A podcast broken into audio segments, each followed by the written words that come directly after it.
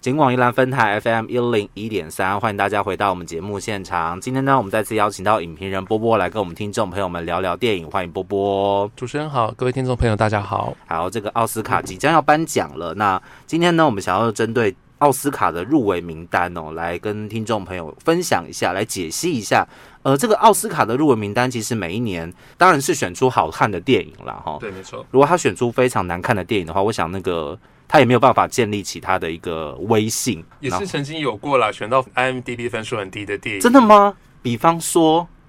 真的要直接说吗没有没关系啊， 反正都是 IMDB 的事？OK，哎、我有点忘记片名了，《Extreme Loudly》嗯，对那一部，哦。心灵钥匙，对，心灵钥匙，对对对可对，是心灵钥匙我哭的好惨哎、它就是一个还蛮容易触动人心，可是你说艺术价值上面可能就没有那么高高的电影子哦，OK，好，就是可能比较偏向剧情取向的电影这样子对没。错 OK，透过这个入围名单呢，刚刚其实在跟波波聊天的时候就提到说，规定一定要十部了，又回到那个十部的范畴了。对没错哦以前都可能是呃分数不够啊，可能八部啊、九部啊、七部啊都有可能这样子，但现在又。十部满额会提满，所以可能会透过这个入围名单来传达一些讯息哦。那当然，每年在这个大奖颁发之前呢，有一些风向球，然后或者是一些各个工会奖项呢，就是公布他们的得奖名单。那通常这个都会被拿来当做是奥斯卡的一个对照组这样子。嗯对，没错。其实我相信听众朋友如果有机会，呃，看到一些网络的评论啦、或是相关奥斯卡预测的文章，就发现，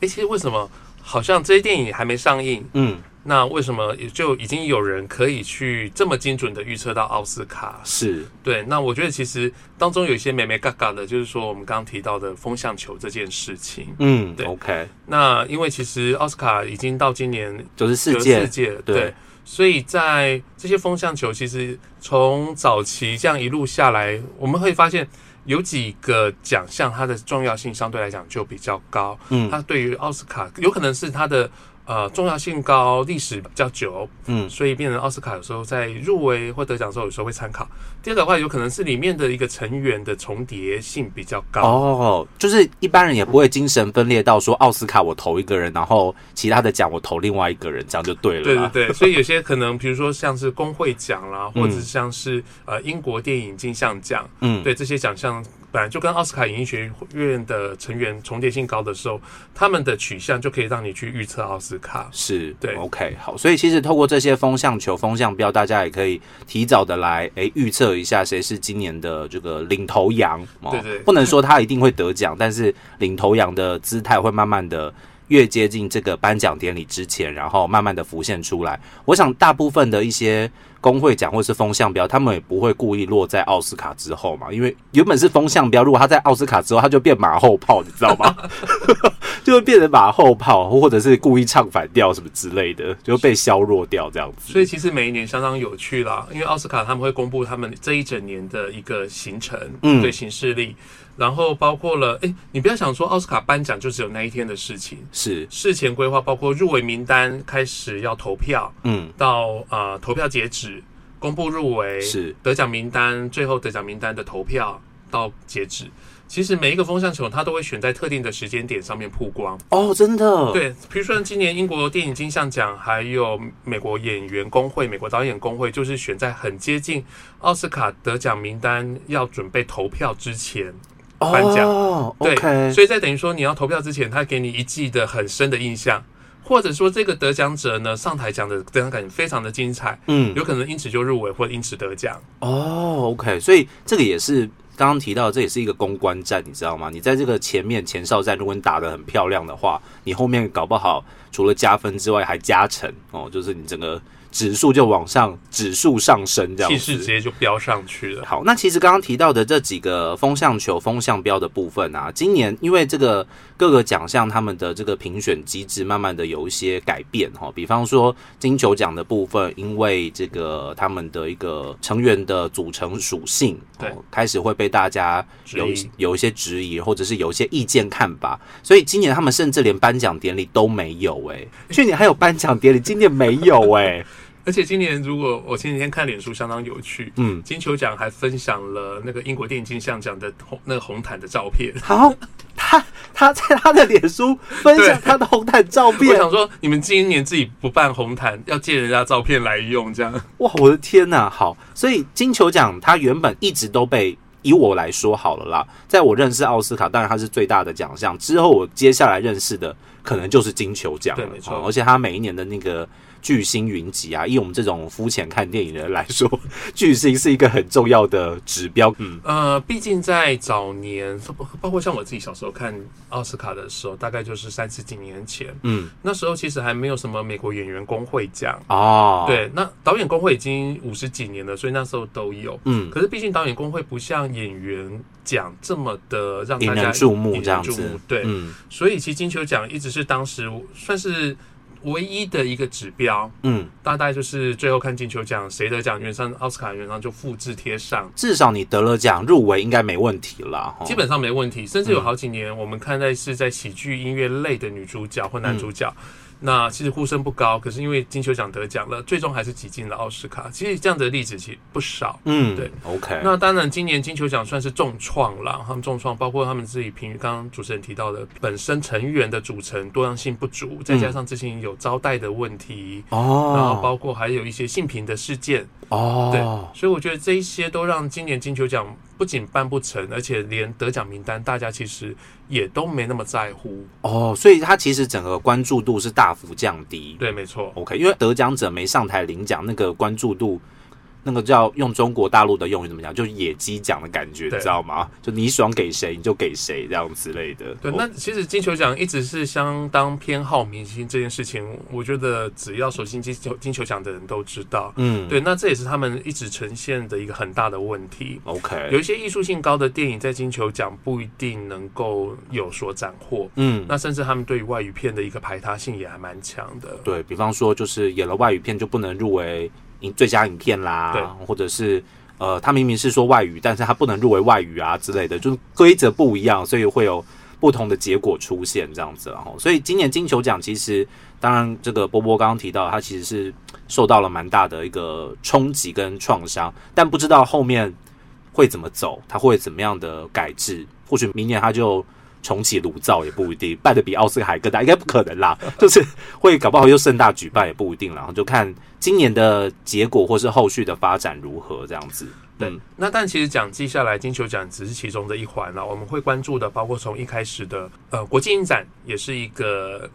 金马、哦呃那个奥斯卡的赛前，是，对赛季前赛，然后就那我是们可以柏林、坎城跟威尼斯。那特嗯别是这几年，呃，整个重心比较放在威尼斯上面了，嗯所以威尼斯的得主其实这几年都开的还不错诶、像今年女主角那个潘尼洛普克鲁兹就是威尼斯影后的得主，好像好几年的那个威尼斯影后都已经变成了那个女主角的对啊保，障名额吧，包括近十 Olivia Colman 也是啊，还对有啊那个艾玛艾玛斯东嘛，都是得主。然后那个去年的女人碎片的那一位凡妮莎科比，我们解错， 就对没有。 ，Vanessa Kirby 对。对，她也是威尼斯影后，然后也对进到了那个入围名单里面来，所以她慢慢把战线越拉越前面就对了，对不对？对，嗯所以就是可能奥斯卡的颁奖时间的改变，也导致于威尼斯影展的重要性就比柏林影展来的更大。哦，对，然后当然在讲季后开始真正开始的时候，一些影评人讲，我想现在大概影片整理起来应该会有三四十个跑不掉。而且他们真的什么都可以评哎、你就说分地区，你说纽约、洛杉矶哦，国家这可能是我们听过比较大的，然后它也可以分有色人种，对，它也可以分女性哦，还有退休人员，哦，对啊，我退就是老灰啊，对不对？对哦我可这样能讲好没礼貌， 你你要年纪也是可以退休啦，只是他的对对得奖名单年纪都很大，就组成你用各种以区域性、以工作性质、以可能一些个别的一种少数族群嗯都有。那个对名单真的很精彩耶，就是可是我很喜欢看一些像比较特别的一些，像是少呃少数族群的，他们就会开出一些你你你看不到的呃一些奖项。嗯，对，所以有些时候我们可能在看电影的时候会忽略掉一些黑人的表演，忽略掉一些少数民族的表演。嗯，对，然后我觉得这样子的名单比较有趣。那我觉得其实这几年我一直很期待，就是英国电影金像奖。是，对，因为英国电影金像奖，它为了要达到性别上面的平等，嗯还有肤色上面的多样性，对，所以我觉得他们这几年的基本上跟奥斯卡越来越远，可是似乎又有那么一点牵连存 在。他又不能跟他完全断绝关系，这样子就对了。有时候我们发现说，哎，英国电影金像奖很做自己，嗯可是到最后投出来的结果跟奥斯卡其实差不多。对，对就像今年的，好像好几个得奖者也都是目前的，就是风向球、风向标，大大部分都是压在他们身上了。对，除了那个女主角的部分，真的每一年都很诡异之以外，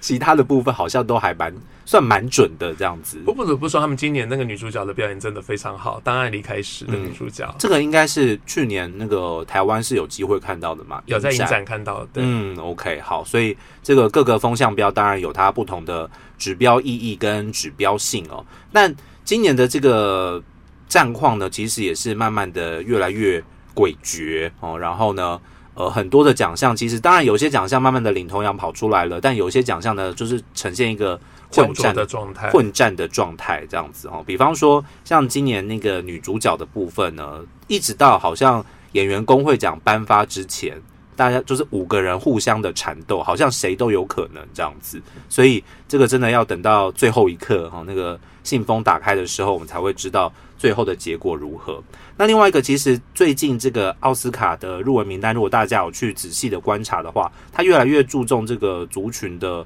多样性哦。比方说，呃，前几年的《寄生上流》很很厉害的，就得到了最佳影片奖这样子。那当然前面还有其他的电影啊，比方说像《罗马》啊、《大艺术家啊》这些电影，慢慢的可能在过去的奥斯卡，就是 maybe 二十年前的奥斯卡，你要看到这些电影进到这些主流的名单里面是比较困难的一件事情，不能说不可能啦，就是比较困难的一件事情。所以针对这个部分，波波有没有什么想法呢？嗯，